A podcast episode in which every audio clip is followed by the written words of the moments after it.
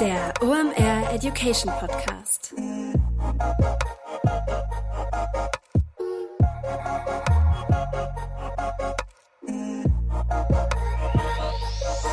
Es ist wieder Montag, Zeit für eine neue Folge OMR Education. Mein Name ist Rolf Herrmann. Ich bin der Chefredakteur der OMR Reports. Wer oder was ist der neue Tesla im Online-Marketing, haben wir getitelt. Darüber denke ich zusammen nach mit Dr. Markus Wim. Ich glaube, den Dr. mag er gar nicht so gerne. Markus ist einer der Co-Founder von CrossEngage.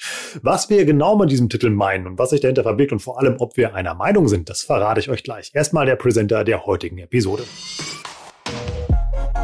Bevor wir in die heutige Episode starten, darf ich euch noch den aktuellen Supporter vorstellen. Das ist wieder Xing. Xing schenkt euch immer noch 200 Euro Ad-Budget und ich glaube, ich hole mir das jetzt mal selber und mache Werbung für diesen Podcast, hin mir auf Xing und guck mal, wie gut das funktioniert. Müsste nämlich eigentlich sehr gut funktionieren, denn über 19 Millionen registrierte Mitglieder hatte Xing in der Dachregion. Unter die, wie du auch ihren kompletten Lebenslauf da reinkippen, weiß Xing eine ganze Menge über die und deshalb hast du richtig gute Targeting-Optionen, wenn du Xing-Ads schaltest. Zwei Möglichkeiten hast du dafür. Du kannst das selbst über den Ads Manager machen. Dafür gibt's dann auch, wenn du Neukunde bist, diese 200 Euro freies Ad-Budget, was ich eben erwähnt habe. Oder du nutzt das Full-Service-Angebot von Xing. Da hast du dann zum Beispiel auch einen direkten Ansprechpartner. Es gibt die unterschiedlichsten Werbeformen, die du auf Xing nutzen kannst, von Lead-Ads über Video-Ads bis zu Sponsored Articles oder Mailings. Schau da einfach mal rein. Gibt wirklich eine Menge Optionen, die du da wählen kannst. Und wie gesagt, wenn du Neukunde bist, bekommst du für den Ads Manager auch 200 Euro freies Ad-Budget. Wie kommst du daran? Einfach gehen auf werben.xing.com slash OMR als Neukunde können das Budget mitnehmen und dann einfach mal ein paar Xing entscheiden.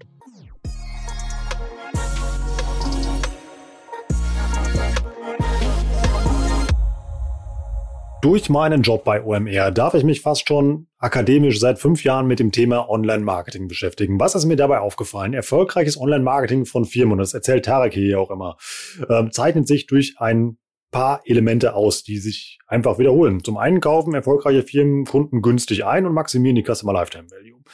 Zweitens bauen die eine eigene organische Reichweite auf und die Kunden kommen zu ihnen und sie müssen sie nicht immer wieder neu, neu einkaufen. Und drittens haben die ein richtig gutes CRM, kennen die Bedürfnisse mal der Kunden, bauen eine Kundenbeziehung ein und, und interagieren so mit den Kunden.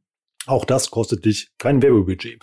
So einfach kann gutes Online-Marketing sein. Und ich glaube, das wird in Zukunft immer wichtiger werden. Schaut man sich mal an, was da gerade bei dem iOS-Update passiert, zeigt das, wie fragil eine Strategie ist, die nur auf Paid Ads setzt.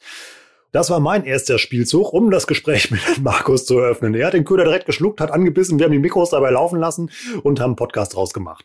Was ist der neue Tesla im Online-Marketing? Organisch oder paid? Und was hat sich da so verändert? Dr. Markus Rüben erzählt euch. Wir starten rein. Viel Spaß. Moin Markus, schön, dass du da bist. Ja, moin Rolf, danke, dass ich da sein darf. Dann sag doch mal in guter alter OME Education Tradition, wer du bist und warum es echt eine saugute Idee ist, mit dir über das Thema First Party Data, CRM und solcherlei Dinge zu reden. Ja, dann äh, vielleicht mal die, die einfache äh, Antwort am, am Anfang. Äh, mein Name ist Markus, ich bin einer der Gründer von ähm, CrossEngage. Ähm, CrossEngage ist eine SaaS-Plattform. Wir helfen es unseren, wir helfen unseren Kunden dabei, langfristig wertvolle Kundenbeziehungen aufzubauen, indem wir den Customer Equity ähm, optimieren. Und das haben wir, oder das machen wir, indem wir eine Software anbieten, eine intelligente Customer Data Plattform, ähm, also eine Software, die Customer Data Plattform Funktionalitäten hat und dazu eine No-Code ML Plattform, Machine Learning Plattform, mit der es sehr einfach ist, auch ohne coden zu können, ähm, Machine Learning Modelle zu bauen. Genau. Warum ist es eine gute Idee, mit mir darüber zu sprechen? Das äh, werden wir, glaube ich, oder hoffentlich im Verlauf des Gesprächs sehen. Ähm, aber wir beschäftigen uns sehr, sehr viel mit, mit First-Party-Data. Das ist natürlich für uns so ähm, der Rohstoff, um langfristige Kundenbeziehungen aufzubauen. Ja aktuell eines meiner Lieblingsthemen. Ich habe einfach mal so geguckt, was ist in letzter Zeit halt im, im Markt los und irgendwie ist in mir so die Erkenntnis gereift. Also ich habe ja den Luxus, dass ich das ja immer nur so aus der akademischen, theoretischen Perspektive mir angucken darf, es aber nicht selber machen muss, dass eigentlich so der Zugang zu First-Party-Data echt eine gute Idee ist und vor allem immer relevanter wird. Um mal so ein altes Zitat aus der Schublade zu holen. Man sagt ja immer, Daten sind das neue Öl. Ich habe aber mittlerweile das Gefühl, dass es viel wichtiger ist, wer auf den Ölquellen sitzt. Ist das so? Ja, also ich würde ich würde ich würde sogar noch einen Schritt weitergehen. Ich würde sagen, äh, Daten sind so die regenerativen äh, Energien unter den Antriebsmitteln und nicht mal das Öl. Ähm, und das ist der äh, der Grund dafür ist, dass wir ähm, Daten einfach brauchen, um langfristige, selbsterhaltende äh, Kundenbeziehungen aufzubauen. Ne? Thema Flywheel-Marketing äh, zum Beispiel.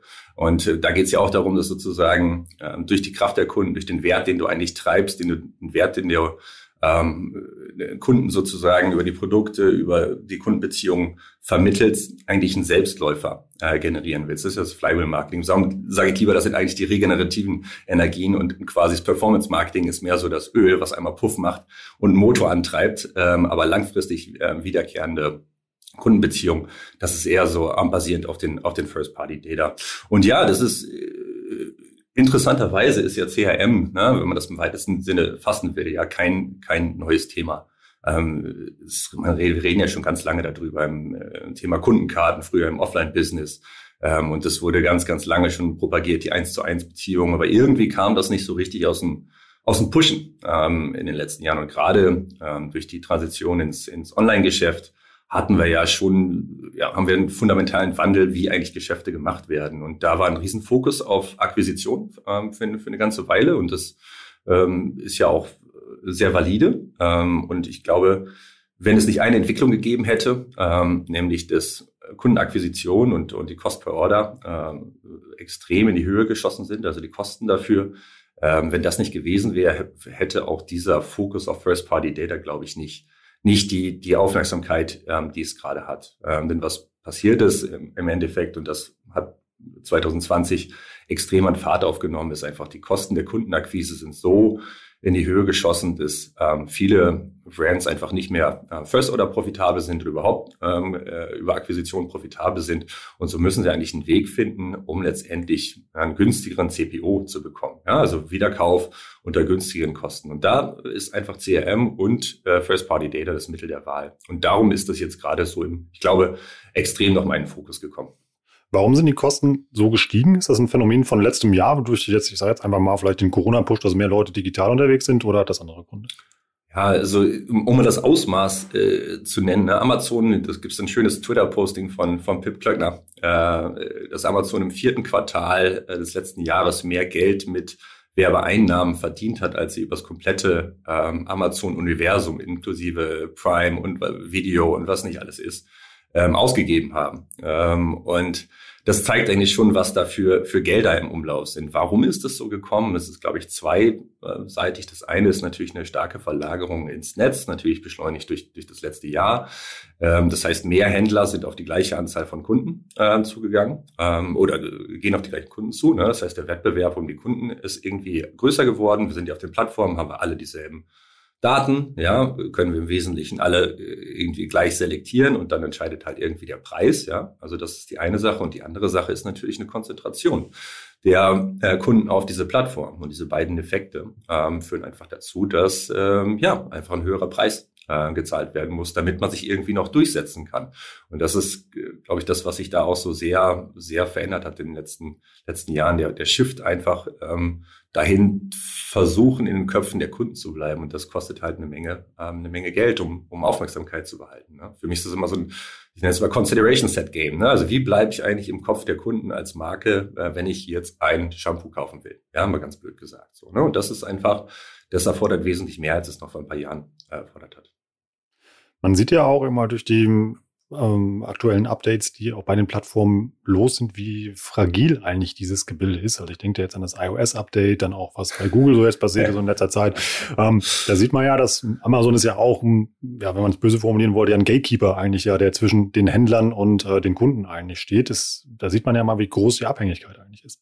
Ja, absolut. Also das, das Interessante ist eigentlich, das war ja früher auch so, nicht? Also ein Edeka und Rewe und die ganzen Lebensmittelhändler und wer da nicht alles ist, ich will jetzt, ne, nehmen wir alle, die haben, waren ja auch der Gatekeeper. Mhm. Und äh, da hat sich aber was verändert und das ist äh, einfach, dass das Produktangebot im Wesentlichen unendlich ist. Ja, also was sozusagen früher, ne, ein Rewe, die haben das dann ausgekaspert mit den Produzenten, mit den FMCG-Lern, wer eigentlich in die Regale kommt. Äh, die FMCG-Ler haben die eine große mediale Omnipräsenz gehabt, so und und jetzt hat sich das einfach verändert. Ne? Also das Angebot sozusagen ist einfach unfassbar vielfältig geworden.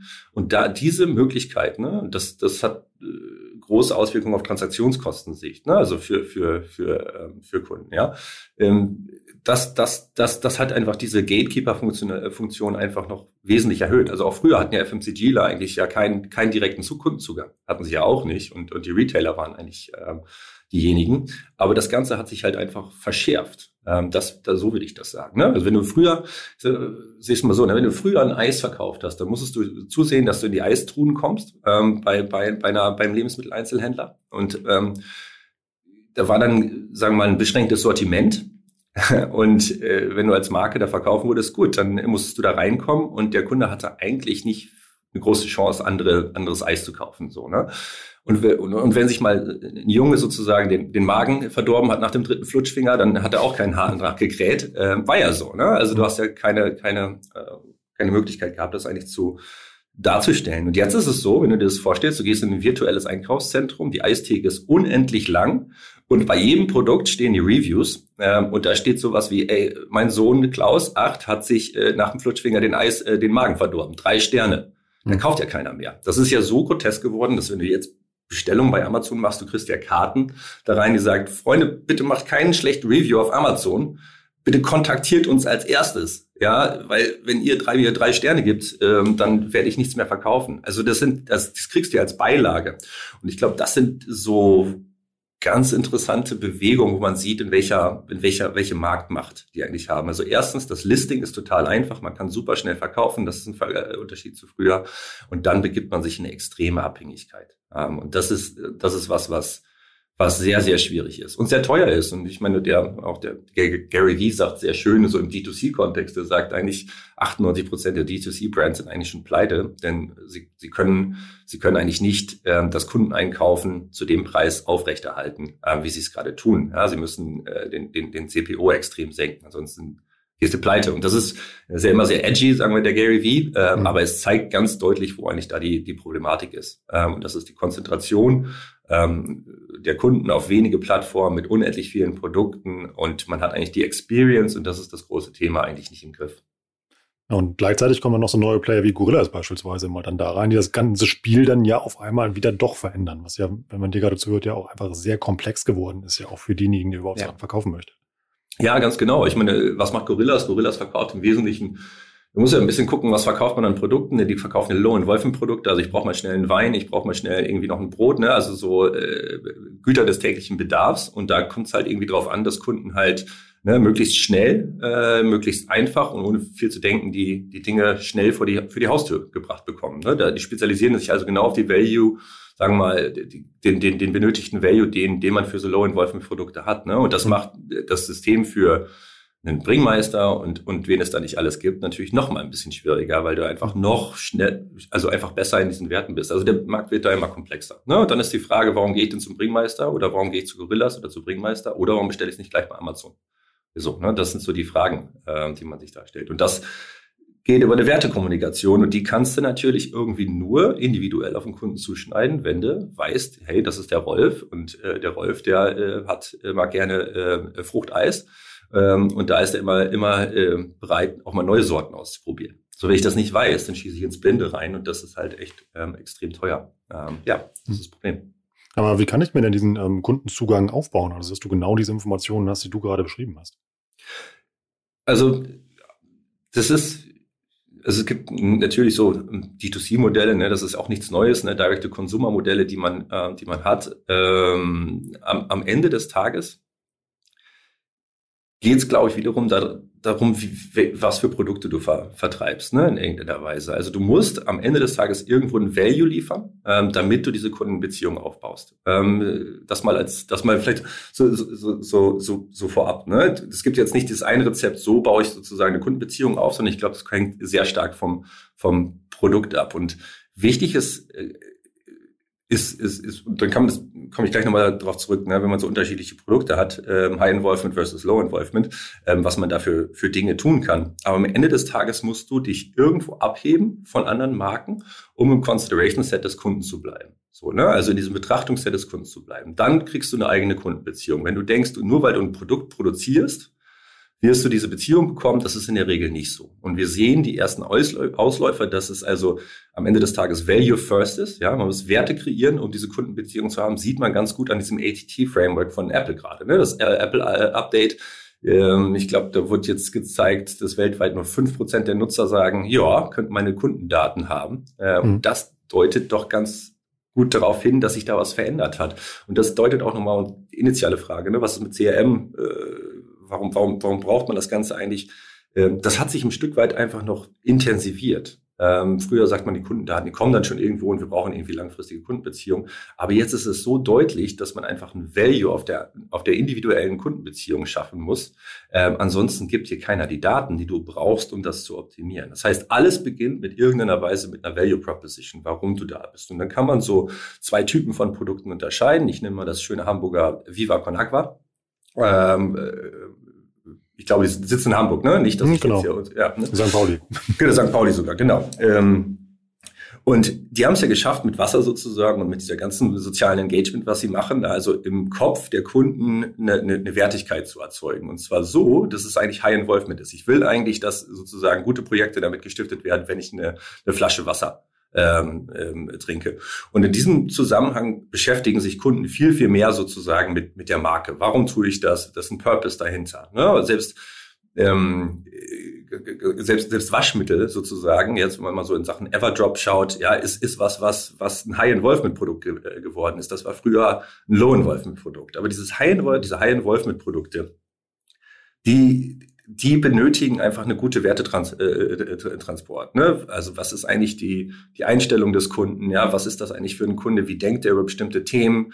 Ähm, was hat er für bestimmte Aus, Ausrichtungen? Ne? Das, das muss man verstehen, um letztendlich auch gute Produktbundles und guten Content auch zuzuschneiden. Ja, also wie kann ich guten Content schneiden, wenn ich nicht weiß, was das für Kunden sind und wie die über diese Wertigkeit der, der Daten äh, nachdenken? Und auf der anderen Seite äh, der, der Produkte nachdenken. Und auf der anderen Seite hast du irgendwie so Low-Involvement-Produkte, ne, wo du dir eigentlich ja nicht viele Gedanken äh, drüber machst. Das ist ja so im Kopf, hast du ja so Modell, Elaboration, Likelihood-Modell heißt das. Entweder beschäftigst dich viel mit einem Produkt, dann denkst du echt viel drüber nach, oder du wirst so von außen beeinflusst. Ja, ich nenne da mal so sag mal jetzt so die Check24 Werbe-Jingles, die mal rauf und runter liefen. Ne? Dieses Jahr dafür gemacht, dass wir eigentlich so im Hintergrund immer hören, oh, im Vergleich, dann gehe ich auf Check24, obwohl wir jetzt die meisten Leute jetzt nicht so hoch involviert sind, wenn sie mal einen äh, Versicherungsvergleich machen, sage ich mal so. Ne? Mhm. Und dann gibt's diese Low-Involvement-Produkte. Und das ist ja nur, nur ein Beispiel dafür. Und da geht's dann viel mehr um Themen wie Convenience. Ja, ist das das richtige Price, Promotion? Ist das die richtige Bundle? Habe ich die richtige Delivery? Ist alles also irgendwo Transaktionskosten sinkt? Ist also alles irgendwie schnell und einfach sozusagen dabei. Und auch da muss man sich dann die Wertekommunikation ähm, überlegen. Und du hattest es ja gerade schon angesprochen mit Gorillas. Die gehen halt auf zehn Minuten dann ist die Sache da ähm, und, und das ist schnell und zuverlässig. Ne? Also ganz klar Low Involvement auf diesen Faktoren, die das treiben. So, das geht mit einer High Involvement Marke ja nicht so. Ne? Hm. Wir mixen da auch ja gerade so zwei Sachen. Auf der einen Seite waren wir jetzt ja gerade im Supermarkt so ein bisschen unterwegs. Wir ja. gucken eben mal, was wandert da so in meinen Einkaufskorb und was du ja online machst, um den Kunden irgendwie an Land zu ziehen, das ist ja immer noch was ganz anderes. Eine Frage da vorweggeschaltet, was du beschreibst mit dem ähm, ja, Purpose und ich sage jetzt einfach mal auch mit dem Image, den ein Produkt ähm, erzeugen muss. Ist das aus deiner Sicht ein gesamtgesellschaftliches ähm, ja, Problem oder Herausforderung für die Marke oder ist das was, was ähm, ja irgendwie unsere Bubble betrifft und Menschen mit weißen Turnschuhen? Ähm, ich, das ist, ist, ist sehr interessant. Äh, müsste, ich, müsste ich mal testen, aus meiner Bubble rauszugehen. Aber wenn ich so in meiner Familie auch mich umschaue, dann sind das schon Themen, die das treiben. Und wenn ich so meine Nächten und Neffen sehe, ähm, was die so rumtreibt, dann hat sich da einiges, ähm, einiges verändert. Und die Werte von, also was ein High-Wolfen-Produkt ist sozusagen, ne, das ist gar nicht so einfach äh, selber als Marke zu kreieren. Da muss man schon selber ein gesellschaftliches Problem definieren. Ich gebe da mal ein Beispiel. Das hat E.ON Anfang der 2000er probiert äh, mit ihrer Mix-It-Baby-Kampagne. Und zwar ging es darum, da wurde so, da ging es auch schon um die Nachhaltigkeit und äh, ökologischen Strom, äh, die Produktion von Energie. Und da hat E.ON gesagt, ja, pass auf, ähm, wir erlauben es jetzt unseren Kunden, ihren Strom zu mixen. Ne? Da konntest du irgendwie sagen, so ein bisschen 30 Prozent Steinkohle, weil ich grill irgendwie gerne, 20 Prozent Braunkohle, ja, 40 Prozent äh, irgendwie äh, Windstrom und für einen guten Geschmack ein bisschen U235 über, also Atomkraft für einen guten Geschmack die Prise, äh, Prise Uran. So, ne? Eigentlich aus meiner Sicht eine super Idee, ja, und zu sagen, das geht so in die Richtung, ähm, wir, wir, wir, wir, wir bringen den Anteil der erneuerbaren Energien äh, nach oben. Ähm, die Kampagne jedoch hat äh, gut 20 Millionen ähm, Euro gekostet hat genau 1000 Neukunden gebraucht. Also ein CAC von, von 20.000 pro Kunde. Äh, da musst du viel, viel Strom für verbrauchen. Ne? Ja, musst du deinen Bitcoin-Miner, da kannst du, kann eigentlich, E.ON kann eigentlich gleich so eine, so eine Nvidia-Grafikkarte mitliefern fürs mhm. Bitcoin-Mining, damit die irgendwie die Kohle wieder reinkriegen. Ne? Also was will ich damit sagen? wenn die Gesellschaft nicht auf dem Thema, auf dem Thema sitzt, dann kannst du das als Company und selbst wenn es ein E.ON ist mit sehr viel Geld, ganz schwierig transferieren. Du hm. musst dich schon in den Gegebenheiten anbringen. Ne? Oder ich nehme eine andere Marke, wenn ich jetzt mal so ich bin gestern noch mal so ein bisschen über die D2C-Seiten ge, ge, äh, gewandert und dann habe ich so eine Marke WC Frisch, ne? so ein WC-Stein. So, ja, also da gibt's da so eine Webseite, aber ich habe irgendwie nicht so richtig High Wolf mit da gespürt. Ne? Ja, auch nicht gespürt, wie kann ich denn jetzt, also warum soll ich denn jetzt bei der Marke da so, so kaufen? So, ja. das ist dann halt, ne, ist halt, halt schwierig, so, so, so ein Thema dazu, äh, zu, zu in High Involvement-Produkt das zu, zu überführen. Ähm, außer, ja, die gehen jetzt genau auf diese Sachen, was ein Apperdrop macht und sagt, so, wir gucken uns das ganz genau an, was, was da drin ist. Wir gucken uns ganz genau an, was äh, die, der, der Beitrag sozusagen zur Nachhaltigkeit ist. Ne? Und dann kann man ausgehend von diesen Definitionen dann ableiten, was sind eigentlich die Value-Kommunikation. Und die muss man sehr gut über Brand-Marketing spielen, um erstmal ein Interesse ähm, der Kunden zu haben. Und dann, basierend darauf, wenn man dann den Zugang zum Kunden hat, und das technisch kann man dann eigene Shops machen und was es da nicht alles ähm, dann für Möglichkeiten gibt. Ich meine, Shopify ist ja ähm, ein Wunderkind ähm, sozusagen auf dem, auf dem Markt. Äh, das ist ja toll, was die da gebaut haben. Dann geht das ähm, sehr, sehr schnell da, da, da weiter. Ne? Also, genau. Ähm, aber so. ich höre da, ich, aber ich höre da raus eben halt, um nochmal auf die Frage von eben zurückzukommen, dass aus ähm, deiner Sicht der äh, ja, Kampf um den Griff im Supermarktregal online geführt und gewonnen wird und ähm, nicht im Supermarkt selbst. Zumindest teilweise, ja. Wir haben jetzt, also wir arbeiten mit Alpha Pet Ventures zusammen, die machen viele ähm, Tiernahrungsmarken und die sind, haben eine ganz klare Multichannel-Strategie. Ich glaube, du musst die Kunden schon auf beiden Ebenen abholen. Auch da hast du selbst im Tiernahrungsbereich hast du High-End-Wolfen-Produkte, das sind die Premium-Produkte, da willst du also ganz genau für deinen für deinen Papi irgendwie, äh, also kleinen Hund, ne, dein, äh, ähm, das genau das richtige Nahrungsmittel haben so. Ne? Und auch da brauchst du eine Kundenbeziehung, willst wissen, oder Purina macht das auch, die fragen erstmal, was für einen Hund hast du eigentlich, ne? Was hast du da für Anforderungen, welch groß und wie viel Ausgang und was da nicht alles kommt. Dieses sehr personalisierte D2C. Nichtsdestotrotz musst du natürlich auch eine Distribution im, äh, im Offline-Handel haben. Ja, das, das, das, das ist sicherlich so. Und das, ich glaube, ein cleveres, cleveres Zusammenspiel äh, wird wichtiger. Ich glaube, dass das glaube, der Offline-Punkt eher zu einem Informationspunkt und Erlebnispunkt werden wird, mhm. ähm, als das jetzt zu einer, und dann kann man halt Click und Collect machen, aber dass man so durch die Regale da streut, das wird vielleicht in 10, 15 Jahren ähm, weniger werden. Das glaube ich, glaube ich dran, aber zurzeit musst du beide spielen. Ähm, das sicher. Jetzt, wenn du aber nicht im Online vertreten bist, wir können ja auch den Case aufmachen, dann ist es mir in der Tat, und wo wir vorhin über Waschmittel gesprochen haben, mir ist es in der Tat schwierig gefallen, alte FMCG-Marken, ja, ähm, im Waschmittel aufzuzählen. Also ich konnte nicht mehr, ich, also habe ich irgendwie Ajax und dann, warte mal, Ariel und dann, weiß ich, stelle jetzt mal so ein paar Marken einfach, ne? Ich, da, also das ist ja, ähm, ich hoffe, dass das okay. Ähm, aber dann hörte das schon langsam auf.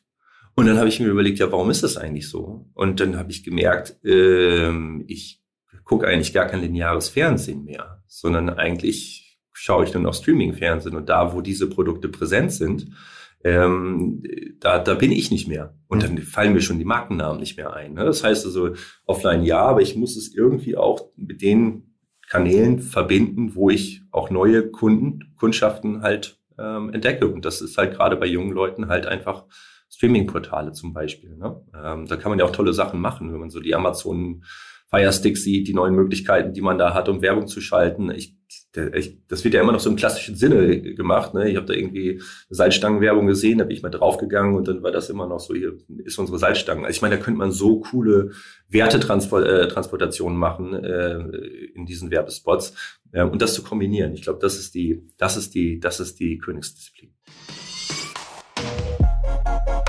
Kurze Unterbrechung, danach geht's weiter. Wir haben einen neuen Partner am Start, Language Tool. Was ist das? Ein intelligenter Schreibassistent für alle gängigen Browser- und Textverarbeitungsprogramme und das Ganze funktioniert auch für den Mac. Warum ist das wichtig? Wir alle haben schon mal eine Mail geschrieben oder einen Social Media Post rausgehauen und da war da ein Rechtschreibfehler drin. Sowas kannst du vermeiden, wenn du das Language Tool benutzt. Funktioniert ganz einfach. Ich habe es ausprobiert, klappt richtig gut. Ähm, du gehst einfach auf die Seite languagetool.com, kopierst deinen Text in ein Feld, drückst auf einen Knopf und dann werden nicht nur Rechtschreib- und Grammatikfehler gefunden, Zeichensetzung ist alles mit drin, sondern dir werden auch Vorschläge gemacht für einen verbesserten Ausdruck. Das Ganze funktioniert nicht nur auf Deutsch, sondern über 20 Sprachen und über eine Million Berufstätige nutzen das Language Tool schon. Um alles, was sie so schreiben und veröffentlichen, besser zu machen. Das Ganze gibt es als kostenlose Browser-Erweiterung. Dann kannst du das in Echtzeit machen. Ähm, also wenn du dann irgendwie auf äh, LinkedIn, Xing, Twitter oder wo auch immer unterwegs bist. Oder du nutzt den Language Tool eigenen Texteditor. Dann kannst du ähm, dein Microsoft Word, Google Doc und Open Office checken, ohne dabei die Formatierung zu zerschießen.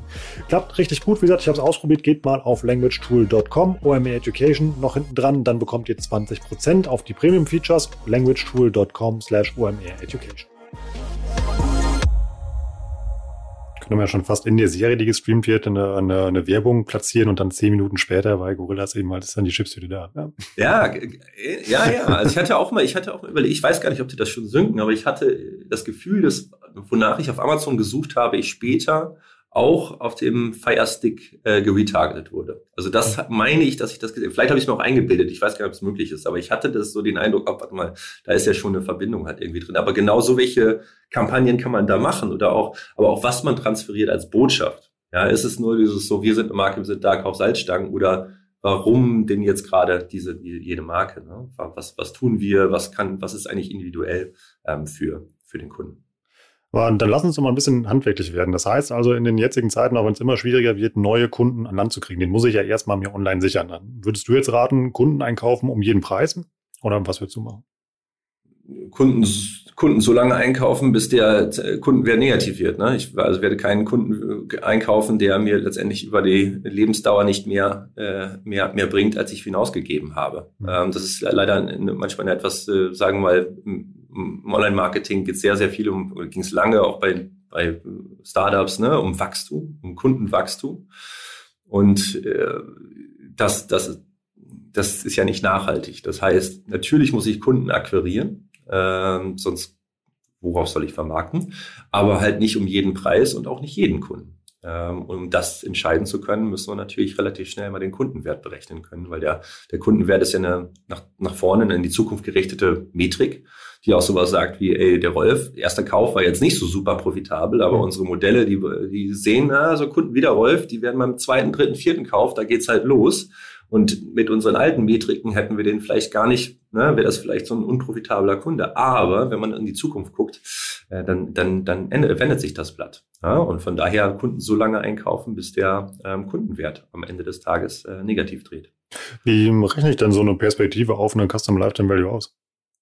Ähm, das ist so ein den berechnen kann man dann auf sehr, sehr viele ähm, äh, Arten und Weisen, aber Verhaltensdaten sind ganz entscheidende Faktoren, um äh, den Kundenwert zu berechnen. Also, wie lange war ich auf der auf bestimmten Produktseiten, wie viel habe ich gekauft, was habe ich retourniert, ähm, wie viel Beschwerdeanrufe habe ich, habe ich hochmargige, niedrigmargige Produkte gekauft. Ähm, wie reagiere ich auf Marketingkommunikation? Wie reagiere ich auf ähm, Produktempfehlungen? Also das steckt alles eigentlich so da drin, um CLV zu berechnen. Und der ist, das ist nicht einfach, das zu berechnen. Und man hat ja manchmal den Eindruck, das ist jetzt total einfach und jeder zweiten Software ist irgendwie so ein CLV drin. Das ist äh, interessant ist, da deutet man das ganz häufig man gar nicht die Validität dieser Prognose ähm, im Übrigen sieht, was, was äh, glaube ich, ein Ding ist, wo man, wo man als, wenn man sich damit beschäftigt, drauf achten sollte, was steht eigentlich dahinter und wie valide ist das, ähm, ist das Thema. Ähm, ja, aber ne, alle möglichen Verhaltensdaten musst du damit reinbringen, Interaktion mit, äh, mit der Brand, äh, positive wie negative ähm, Interaktion. Ähm, du musst bestimmte äh, Kostenperspektiven mit reinbringen. Ähm, was kosten dich eigentlich deine Marketingaktion? wenn du ein CLV hast, ist es ja im Wesentlichen die äh, Summe der diskontierten zukünftigen äh, Margen ähm, mal der ähm, mal der Churn-Wahrscheinlichkeit ähm, äh, am Ende des Tages, ne? Und dann minus die Akquisitionskosten. Und dann kannst du daraus, kannst du natürlich dann auch die ganzen Basisdaten schaffen, um das zu berechnen. Ja, Akquisitionskosten natürlich aus dem Performance-Marketing-Channel, ne? Äh, Margen über die Produkt, Produktkategorie, was wie häufig. Und dann kann man noch ganz viele andere Verhaltensdaten damit reinmodellieren. Genau. Wenn ihr es hier regelmäßiger hört, wir, haben, ja, wir, wir schleichen mit Tarek in den Folgen immer so ein bisschen wie so konkrete Zahl rum. Wie gesagt, wir haben ja schon mal rausgearbeitet. Ich glaube, die brauchen so zweieinhalb bis drei Bestellungen pro, ähm, damit die plus minus null bei dem Neukunden sind. Und dann hatten wir mal rausgearbeitet, ja. dass, ähm, sage ich, okay, ich, also muss ich irgendwie ähm, ja, ein paar Sneaker bestellen. Ähm, ja, jetzt können wir mal ausrechnen, wie teuer so ein Durchschnittspaar Sneaker ist. Ähm, das ist ja schon nicht wenig Geld, was da für neue Kunden ausgegeben wird. Ähm, Gibt es da einen Durchschnittswert, bei Branchen, bei dem du raten würdest oder den, an dem man sich orientieren kann? Das variiert der extrem, ne? wenn man sich so ein bisschen mal anschaut, was auch die, die unterschiedlichen CPE, CPCs jetzt so bei Facebook ähm, irgendwie sind. Die sind so unterschiedlich von der, ähm, vom, vom Vertical. Ne? Also je hoher langfristiger der, der erwartete CLV ist, darum hast du ja ganz häufig bei Versicherungen einen ziemlich hohen äh, CPC, äh, wenn ich das, wenn ich das recht in, in, Erinnerung habe. Aber da hast du halt extrem hohe Kundenwerte. Das heißt, wenn du eine langfristige, gute Kundenbeziehung aufbaust, dann äh, ist das sicherlich ähm, äh, sicherlich ne, dementsprechend bestimmt sich eigentlich der Wert, äh, was du für einen Kunden ausgeben ähm, willst. Und äh, am Ende des Tages ist es natürlich cool, wenn du aus deinen CLV-Modellen, aus deinen Bestandskunden sehen kannst, okay, du kannst für bestimmte Kundengruppen kannst du X ausgeben und für bestimmte andere Kunden, Kundengruppen kannst du Y ausgeben. Und das ist eigentlich das, was wir versuchen mit unseren Kunden zu machen, das eigentlich gar nicht mehr so über den Daumen zu machen, sondern wirklich sich in unterschiedlichen Kundengruppen zu, zu, äh, zu tummeln und zu schauen, was, was sie mir eigentlich wert sind und wo ich diese Kunden eigentlich dann auch ähm, wertig einkaufen kann. So, von daher kann ich dir da eine konkrete Antwort ist immer ist immer schwierig äh, da zu geben, weil es einfach so businessmodellabhängig ist. Selbst im sehr, sehr unterschiedlichen Vertical äh, hast du unterschiedlich starke Marken, die dann wiederum da die ähm, die Effekte verzerren. Ne? Also wenn euch mal langweilig ist, nach Lebensversicherung googeln, auf die erste Anzeige klicken. genau, genau, genau wenn, du, wenn man ein gutes Marketing-Idee ver verbrennen will. Das sind, äh, genau. Also das, das sind ja Wahnsinnsgeschichten. Aber das ist klar im Customer Lifetime Value, ne? Also orientiert, ähm, warum man dafür so viel Geld ausgibt. Ähm, das ist das Thema dahinter. Und gerade weil man so viel ausgibt. Ähm, und ich meine, es ist halt, die Produkte sind halt so, viele Dinge sind halt sehr, sehr, sehr sehr schnell geworden, ja. Also die Produkt-Lifecycles äh, sind sind äh, gering. Ich habe das Gefühl bei D2C ähm, ist es besonders gering, vor allem bei ganzen neuen äh, Marken, die rauskommen, dass man einen relativ kurzen Produkt-Lifecycle hat. Und wenn man den hat und dann äh, nur ein Produkt hat und nicht schnell ein neues rausbringt, dann ist das, ähm, glaube ich, schwer profitabel zu drehen. Das heißt, man muss, glaube ich, mit diesen bestehenden Kundenbeziehungen die auf die neuen Produkte rauszutransferieren. Ne? Ähm, das, das äh, das, das müssen wir da, muss man da auf jeden Fall machen. Ansonsten ist es halt, wenn du es wirklich so sagst, du hast nur ein Produkt und dann versuchst du, und das ist noch ein schnell, sagen wir, einen kurzen Product Lifecycle, dann wird es halt extrem schwierig, diesen Kunden halt ähm, zu einem, zu einem guten Preis einzukaufen. Jetzt sind wir eigentlich ja schon mitten im Bereich CRM. Wie gestalte ich denn so eine Kundenbeziehung und halt den happy? Also wie kann ich mit den Kunden arbeiten? Ähm, alles beginnt eigentlich mit dem, mit dem Anfang. Ähm, das ist so Value First. Ähm, das ist ja, wir hatten ja vorhin schon mal dieses, ähm, das ATT angesprochen von Apple. Ähm, das zeigt ganz deutlich, dass CRM nicht mehr das CRM ist, wie es früher ist, sondern äh, intensiver geworden ist. Es fängt an mit einer Wertekommunikation.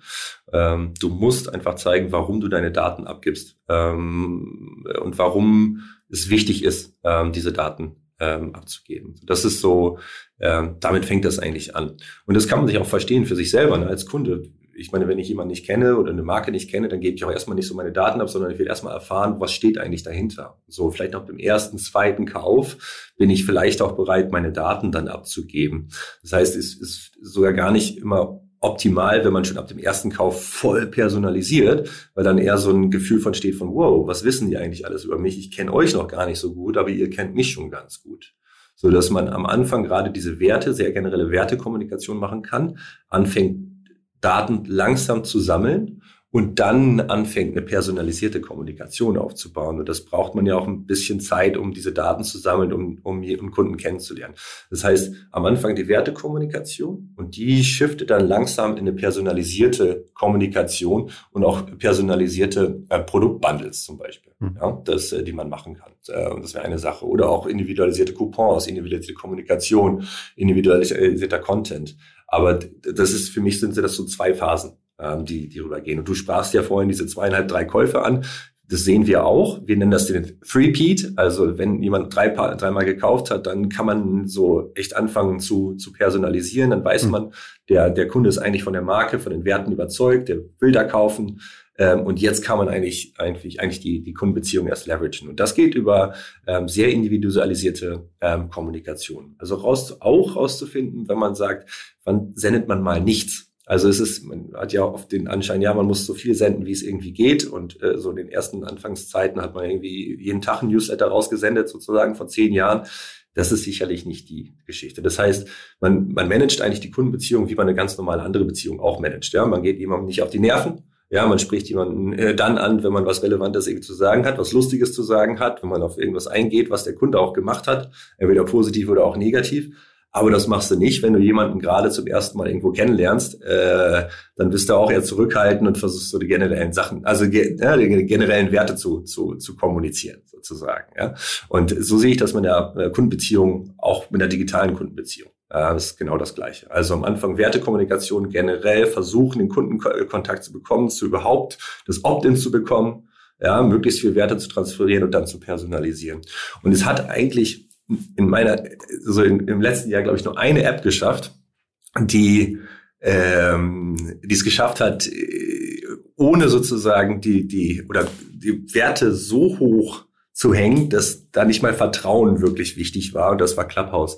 Wenn du so, äh, die haben dich ja, die haben dich ja sofort nach seinem Adressbuch gefragt und boom, ja. jeder hat irgendwie das komplette Adressbuch äh, da freigegeben. Also da sieht man ziemlich deutlich, da war Fear of Missing Out, das Value. Und da haben die Leute nicht mehr über Vertrauen nachgedacht, sondern gesagt, ich muss da rein, ja, und ich gebe da meine Daten für Preis. Und das ist ein schönes Beispiel dafür, wie Value sozusagen ähm, die Bereitschaft bei Kunden treibt, Daten zu teilen. Und das ist das. Ne? Und ansonsten ist das Ganze moderiert noch durch eine Vertrauensgeschichte. Aber das war da ja so gar nicht der Fall. Ja, und das war ein Meisterwerk, äh, was sie da gemacht haben. Aber eigentlich auch ein cooles Beispiel, also weil da könnte man jetzt ja auch eine Kundenbeziehung eigentlich aufbauen. Man könnte sagen, hey, guck Absolut. mal, du warst schon eben halt eine Woche lang nicht da. Warum? Also woran liegt's? Oder eben halt hier, wir kuratieren, wir haben gesehen, du ja. interessierst dich eben halt für diese Inhalte, da ist ein spannendes Speaker, den du folgst. Geh doch mal ja. in diese Räume rein. Aber irgendwie ähm, kommt da nichts. Ist, also wenn man wenn man so richtig in die Zukunft spinnen könnte, kann man ja sogar äh, rausfinden, bei welchen Inhalten jemand ausgestiegen ist aus einer Diskussion. Also so Textanalyse zu machen und zu schauen, du weißt ja so viel über diesen Kunden. Ja. Äh, ich glaube, dass sie äh, ist ja noch ein junges Unternehmen und ich kenne das Unternehmen nicht von innen, ähm, aber das ist natürlich auch eine, eine ordentliche Aufgabe, ähm, sowas dann wirklich auch aufzubauen. Ne? Auf diesen, äh, natürlich kann man, glaube ich, basisorientiert äh, äh, daran gehen, ne? mit den Reactivation-Kampagnen und die man so alles so hat und auch äh, natürlich auch irgendwie so ein, sagen wir mal, welche Räume sozusagen gerade da sind. Aber interessanter wäre es ja dann auch noch so über Content zu gehen und zu sagen, hast du die Diskussion gehört? Da ging es doch darum. Letztes Mal hast du dich doch auch dafür interessiert. Hm. So, oder da bist du beim Thema ausgestiegen und da geht's jetzt weiter. So, ja. ne, können wir ja vielleicht auch sich vorstellen bei den Themen. Das wäre natürlich der absolute Wahnsinn. Aber da, das ist ja dann Wertekommunikation pur für einen. Ähm, und das wäre wär schon wäre ein spannendes Projekt, sich darum zu kümmern, ja. Was du eben bei dem Aufbau bei der Kundenbeziehung äh, erzählt hast, erinnert mich so ein bisschen eigentlich an das, was wir eigentlich alle offline suchen ähm, es aber nicht mehr in Anspruch nehmen, weil wir online einkaufen. Ist ja eigentlich wie der Bäcker an der Ecke, eben halt, wo ähm, der nachhaltige Produkte handwerklich herstellt, ähm, so einen Preis, der mich namentlich begrüßt, der weiß ähm, nach dem dritten Besuch, welche fünf Brötchen ich jeden Sonntag kaufe. Ähm, ist es das eigentlich, was ich dann online abbilden muss? Jein ähm, ich, ich, ich sage mal so, es gibt ja solche und solche. Ich glaube, du musst die Breite der Kundenbeziehungen und Kundensegmente abbilden. Ne? Ich, ich, das ist schon eine gute Analogie. Wir haben früher mal im Deutschlandcard-Kontext gearbeitet, Kundenbindungsprogramm. Und äh, da war auch eine Eröffnungsslide äh, im Wesentlichen so, die Kundenkarte ersetzt im Wesentlichen oder ist das ist die neue, ist die neue, ist neue Tante Emma Laden. Ja, also die kennt dich und du kommst rein und dann, ne, wie man das früher vielleicht, ich weiß nicht, ob du das auch noch kennst, ich kenne mich noch dran, ja, ja, ja, ja, auch, auch an diese Kampagne erinnere ich mich noch, ja, das ja. genau, man geht rein und dann bringt man irgendwie Tante Emma auf äh, 180, weil man sich eine gemischte Tüte äh, vier Minuten zusammenstellt äh, für 50 Pfennig. Ne? Also diese Geschichten. Also ja, äh, das ist sicherlich äh, eine Sache, aber ich glaube gar nicht, dass, weil da hat man eine Beziehung zum Händler. Ja, in diesem Tante Emma Kontext. Und ich glaube, jetzt geht es darum, dass man eben nicht die Beziehung zum Händler aufbaut, sondern zu der Marke. Mhm. Und das ist, das ist ein Stück weit anders, weil im Tante Emma Laden ist das gleiche wie im, im normalen Laden. Die Listing, also die Produktpalette, die du anbieten kannst, die beschränkt. Und wenn du da reingehst, dann hast du halt nur das, was du da angeboten bekommst. Mhm. Und das ist anders im Online-Geschäft. Ähm, ja, und äh, das ist, das ist das, ich meine, dass die Plattform Amazon es hinbekommen und so weiter, es hinbekommen haben, die Kundenbeziehung da sozusagen aufzunehmen, ist super, aber für die Marke ist eigentlich die Herausforderung jetzt, wie komme ich eigentlich in den Kopf ähm, und, und, und, und wie, ähm, äh, wie, wie schaffe ich es bei der nächsten Kaufentscheidung wieder im Kopf des Kunden zu sein, dass die mich auch wirklich wählen. Und das ist ein Stück weit eine andere Geschichte, weil früher, du warst einfach im Tante Emma Laden da und Tante Emma hat die Kundenbeziehung gemanagt. Hm. Aber jetzt bist du einer von ganz vielen äh, Ketchupflaschen im, im Sortiment. Und jetzt ist die Frage, wie, wie fällt denn dein Rot unter den ganzen anderen äh, rotfarbigen Flaschen auf? So, das ist die Aufgabe vom, von der Marke. Und das ist ein Stück weit anders. Ähm, und jede Marke sozusagen, und die Tante Emma, die hat ja nur, ne, die steht ja für ihr, ihren eigenen Laden. Und du musst als Marke, ja, das vergleicht, für deine eigene Werte stehen. Und das ist etwas, was du jetzt transferieren musst. Und das ist ein Stück weit anders, ähm, was, was, was in der Kundenbeziehung dazu gekommen ist. Das ist spannend, weil dann würde ich ja auch irgendwie dadurch immer dann ja direkt meine Suchanfrage eben halt egal wo nach so einem Produkt eben halt online dann ja auch direkt schon ähm, so gestalten, dass sie auf dieses Produkt einzahlt. Ähm, das geht ja super mit, also muss ja nicht nur mit Mehrwert sein, geht mit Storytelling zum Beispiel. Also ja, mal absolut. Höhle, Höhle der Löwenprodukte oder sowas, eben, die bleiben ja auch hängen, weil du sofort was damit verbindest. Ja, genau. Also äh, True Fruits, ähm, ich glaube, es war True Fruits, äh, die sehr äh, edgige Kommentare auf ihren, ähm, auf ihren äh, Saftflaschen äh, gedruckt hat. Ne? Ja, also auch die Out-of-Home-Sachen, die die machen, die sind ja auch irgendwie bekannt. Genau.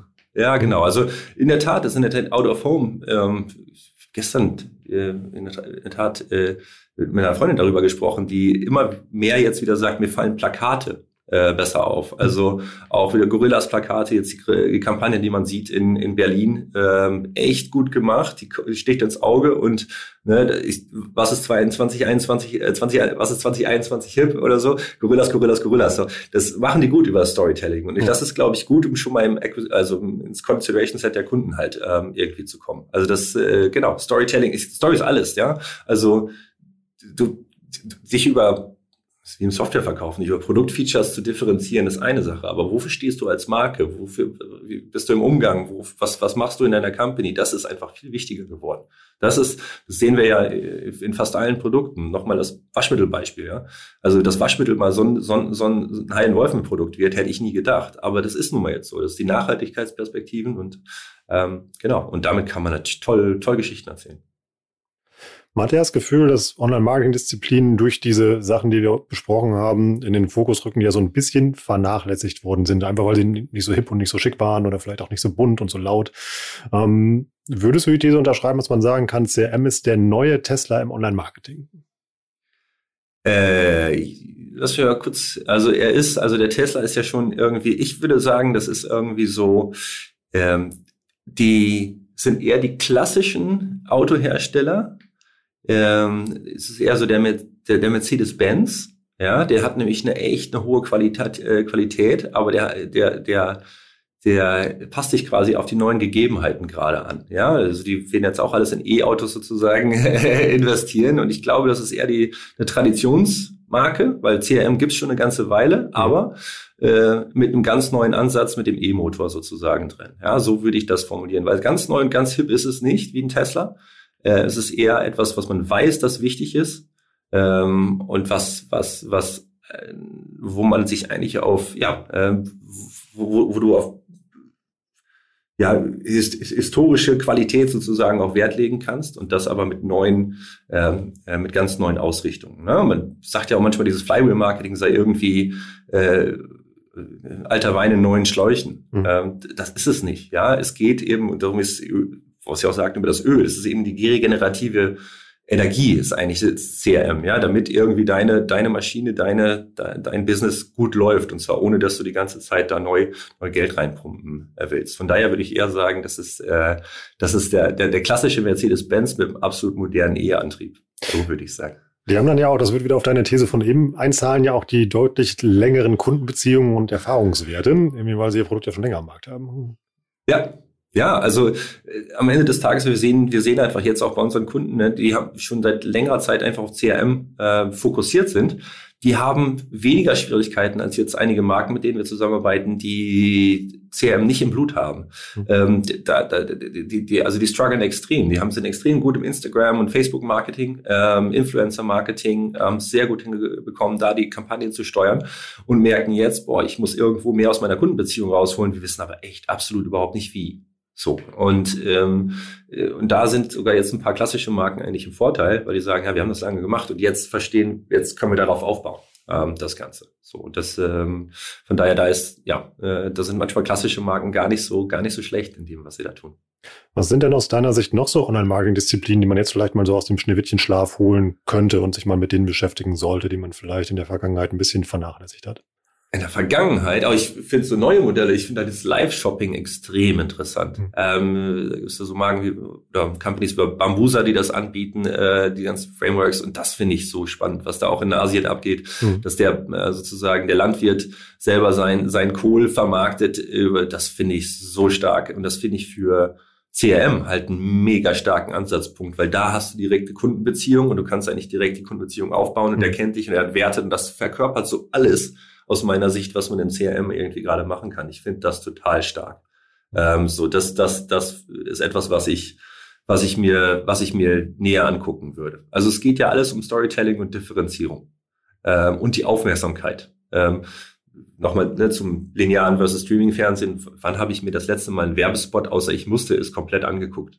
Das muss man ja, ne, das ist ja so. Also wenn ich das nicht mehr machen kann, muss ich irgendwie anders die Aufmerksamkeit meines Kunden halt irgendwie bekommen. Und das finde ich halt diese, diese neuen Mittel halt extrem spannend. Ähm, und ich finde auch eine gute Offline-Online-Integration ähm, ähm, super, um, um Aufmerksamkeit zu haben. Ich glaube, da kann man auch mal so welche deutsche Marken wie Mr. Specs nennen, die eigentlich super Online- und Offline-Integration ähm, haben. Ne? Im Store hast du dann gleich die, die Computer, die alles aufnehmen und die deine Bestellungen machen und du hast immer alles. Also es ist eine schöne, schöne Verzahnung sozusagen dabei. Und ich glaube, das kann man auch noch ein noch, noch, noch besser treiben als CRM. Also wie ist eigentlich der POS als, als Beziehungstreiber ähm, da? Ne? Das sind so alte klassische Sachen, wo man immer drüber gesprochen hat, aber was man, glaube ich, auch mal neu denken muss. Gerade über jetzt, was 2020 passiert ist, dass wir also dieses, ich gehe in den Laden und dann mache ich eine Transaktion, ich stamme ein Produkt, lege das aufs Band und gehe wieder raus. Glaube ich, wird weniger, sondern wenn du in den Laden gehst, dann willst du eine Experience haben, dann willst du eine Beratung haben. Ähm, und das neu zu denken. Also die beiden Themen, Live-Shopping und, und Online-Offline, finde ich, finde ich mega interessant. Sind sie auch. Ich dachte jetzt an so, so Klassiker tatsächlich wie Content-Marketing, E-Mail-Marketing und sowas, dass man sagt, okay, warum macht mal ja. jemand anderes, machen wir nicht, macht Arbeit, irgendwie, wir kaufen mal lieber, irgendwie. Ja, das, genau. Also, also das sind natürlich die Brot und Butter aus meiner Sicht, weil vielleicht auch, ne, habe ich jetzt nicht genannt, weil es so jeden Tag ähm, die Geschichte ist. Und ich glaube, ja. da muss man auch nochmal neu denken.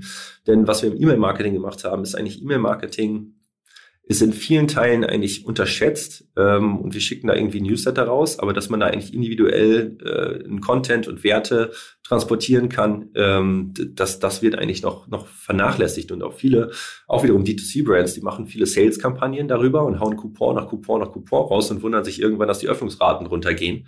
Ähm, und man muss einfach mal diesen Kanal auch neu denken, was man für Möglichkeiten hat. Was ich total spannend fand zum Beispiel war ähm, AMP für E-Mail, ähm, also die Accelerated Mobile Pages für, für, für E-Mail, wo du im Wesentlichen, das kennst du, wenn jetzt von Google Drive äh, du hast ein Dokument, dann kriegst du irgendwie, Rolf hat einen Kommentar äh, gemacht, ähm, äh, was weiß ich, äh, hier Markus, äh, Abschnitt, Abschnitt neu schreiben. Mhm.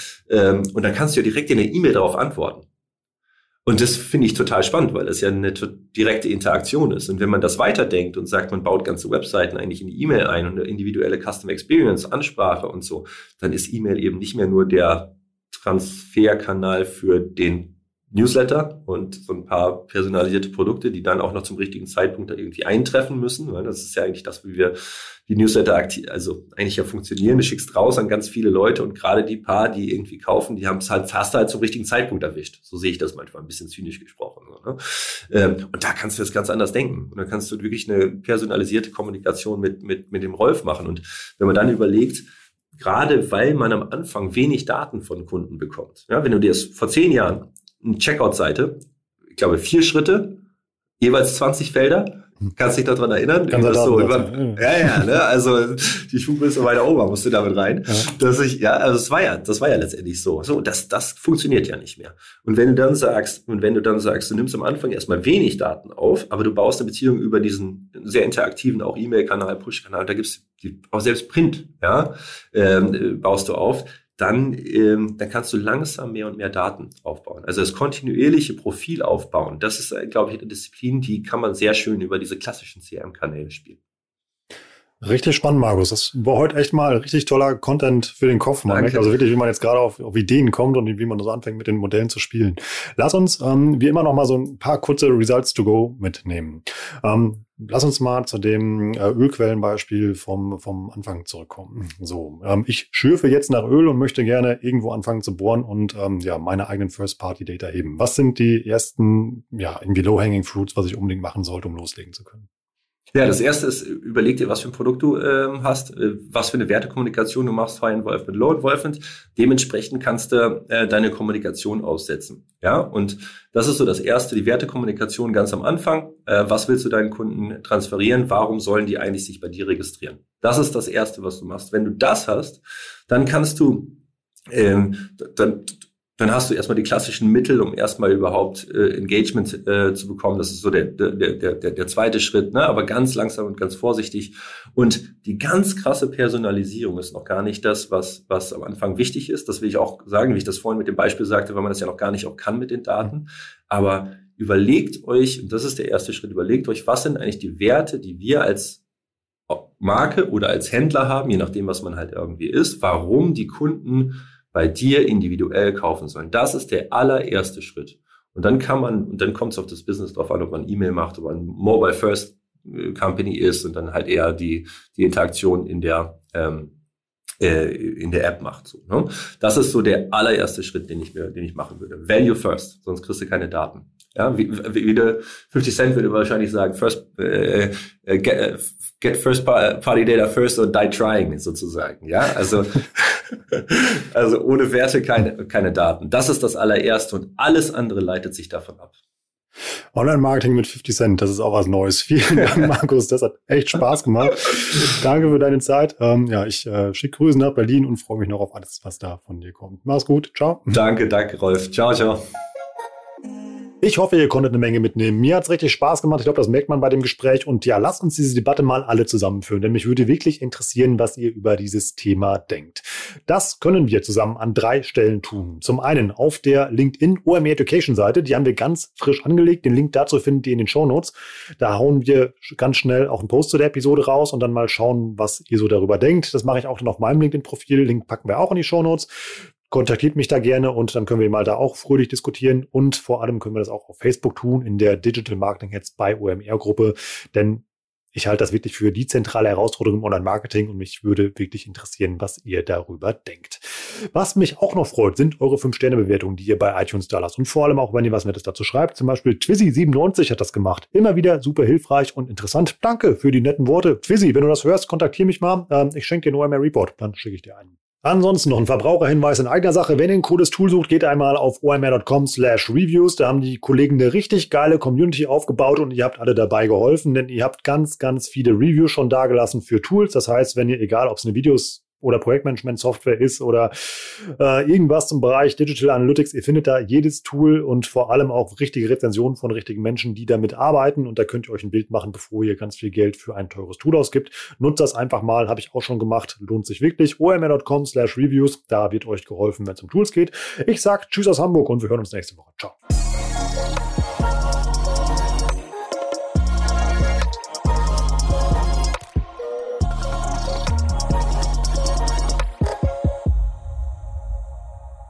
Dieser Podcast wird produziert von Podstars bei OMR.